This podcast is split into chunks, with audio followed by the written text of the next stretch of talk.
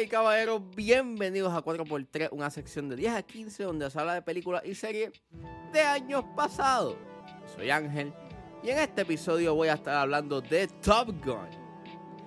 Top Gun está disponible para rentarse en plataformas video on demand, así que si es hora de regresar al pasado y recordar, es porque 4x3 acaba de comenzar.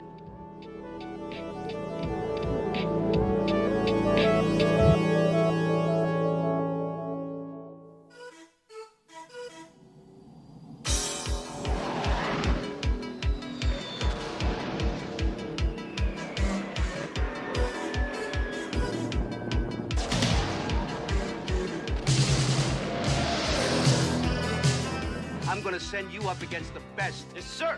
You two characters are going to Top Gun. I feel the need. The need for speed. Top Gun es un filme dirigido por Tony Scott, que en paz descanse, y es escrito por Jim Cash y Jack Epps Jr. basado en un artículo de la revista California titulado Top Guns de Ehud Jonai.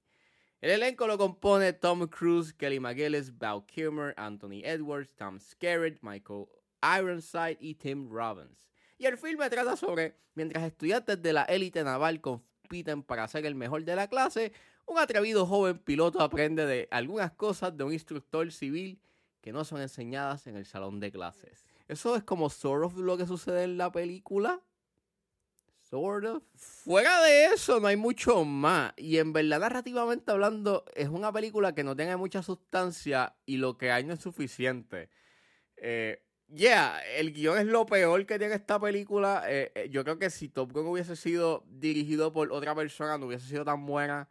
Ya yo dije en mi 4x3 de Man on Fire que Tony Scott es un director que gracias a él es que me hizo adentrarme al cine y no diría que toda su filmografía es perfecta, hay algunas que son mejores que otras, pero Tony Scott tenía un sentido de energía y, y dinamismo que le daba a un proyecto un cierto tipo de estilo. Mac lo dijo en su review de Top Gun, saludos a Mac y al corrido de Cine PR o so, se suscriban a sus redes, que Top Gun es como un video musical y de hecho Tony Scott empezó haciendo comerciales y, y ese estilo superficial y estilizado lo puedes ver en sus películas.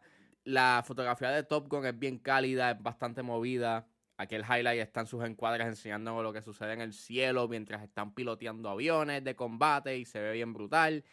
Y aquí básicamente estás viendo gente pilotar aviones por toda la película y de esta forma me entretuvo. Este, hay una cierta mezcla de stunts prácticos y miniaturas que le da como que una cierta gravedad al filme y pues se aprecia de que son efectos prácticos.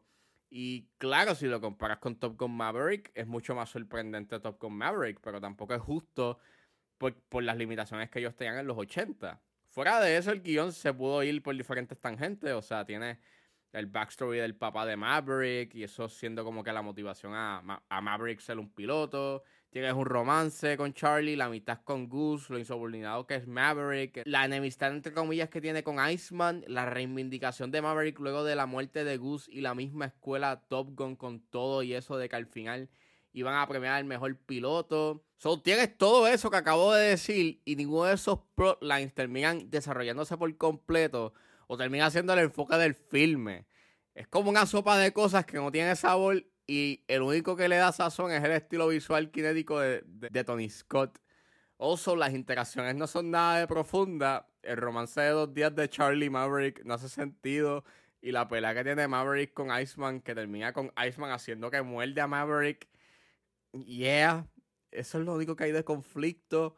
Pero hay una escena de voleibol que aunque se ve bien, con eso de pues, la cámara lenta y los, y los colores cálidos, volvemos, que pues Tony Scott. Santos está bueno.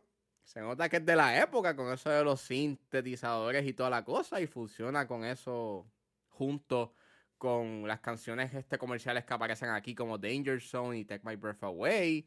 Y puedo entender el impacto cultural que tuvieron estas canciones, o sea, son sumamente exitosas, o sea, y son catchy. Y a este punto son bastante reconocibles este, en la cultura popular.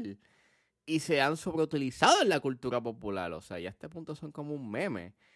Las actuaciones sí son buenas dentro del marco que les provee el guion. A mí, Tom Cruise y Val Kilmer son carismáticos.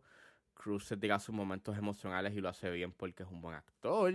Y como malo es que se tienen que tirar unas líneas que emanan cierto grado de cheese y corniness en todos los aspectos. Y da gracia. Y, y me cuando se supone que sean como que insultos que contribuyen al conflicto entre los dos. Como, por ejemplo, tienes una escena en donde pues, están taunting each other. Y de repente Tom Cruise viene, lo huele y dice, You stink. Y es como. oh my god. Esta película. Also, pues lo de la mordedura que le hace Val Kilmer es como. What? Eso, eso se supone que es un taunt. Y. Y pues, I mean. It's a movie. I mean. Hay un cierto, o sea, no te puedo negar que hay un cierto grado de, de, de corniness y de cheesiness en esta película que no te puedo negar que I was on board. Yo me estaba riendo en esos momentos, o sea, y yo sé que es it's bad cuando lo ves en una mirada bastante moderna, es como que no da la intención que se supone que sea. Y número dos, pues eh, eso no es un gran desarrollo ni contribuye tanto al conflicto que ellos tienen, porque volvemos, la película tiene, ese, tiene estos chorros de plot points que al final no termina siendo como que el gran, el gran objetivo, termina siendo algo de segundo plano. Hubiese sido cool que la película fuese eso, esa competencia de quién es el mejor piloto de Top Gun, pero no, no es eso. Eh, bueno, en parte, sort of, I don't know que la película tampoco sabe si es, si es parte, si, si eso es. Pero vuelvo, o sea, no me molesto. No es una película que I was angry mientras la estaba viendo. Estaba like on board con su estilo. Vuelvo, Tony Scott. Y cuando acabó la película, no te puedo decir que me molestó. Vuelvo, no te puedo decir que me molestó. Su final es entretenido. Ese tercer acto es bien action heavy. Y aunque su segundo acto flaquea con su falta de norte, eh, le pude encontrar un disfrute. Y Top Gun es una película que es parte de un tiempo. Que tiene fallas notables, claro que sí. Pero no te puedo negar que la identidad visual de Tony Scott, la energía quemada y sus secuencias de vuelo hacen que se bien entretenidas. O sea, Tony Scott podía dirigir cualquier historia, sacarle eh, algún tipo de, de, entretenimiento a esa historia. Eh, vamos, que Unstoppable, una película en donde Denzel Washington y Chris Pine detienen, tienen que detener un tren por hora y media, hora y 38. That's the thing. Es un big action set piece de hora y media And it was fun. Aunque tengas tu backstory y toda la cosa, still es una película bastante simple.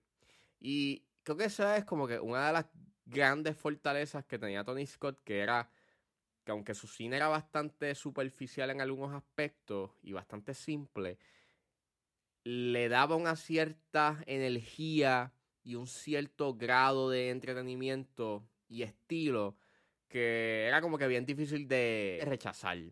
Y, y aunque Top Gun, pues, no es una película perfecta y se nota, you know, que es un producto de su tiempo, no te puedo negar que me causó un cierto grado de entretenimiento. There are no points for second place. Figured it out yet? What's that? Who's the best pilot? No, I think I can figure that one out on my own.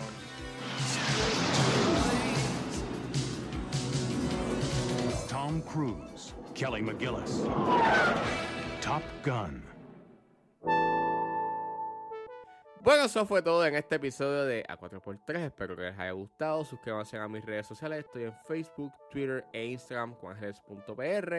Recuerden buscarme en su proveedor de podcast favorito como 10 a 15 con Ángel Serrano. Gracias por escucharme y nos vemos en la próxima.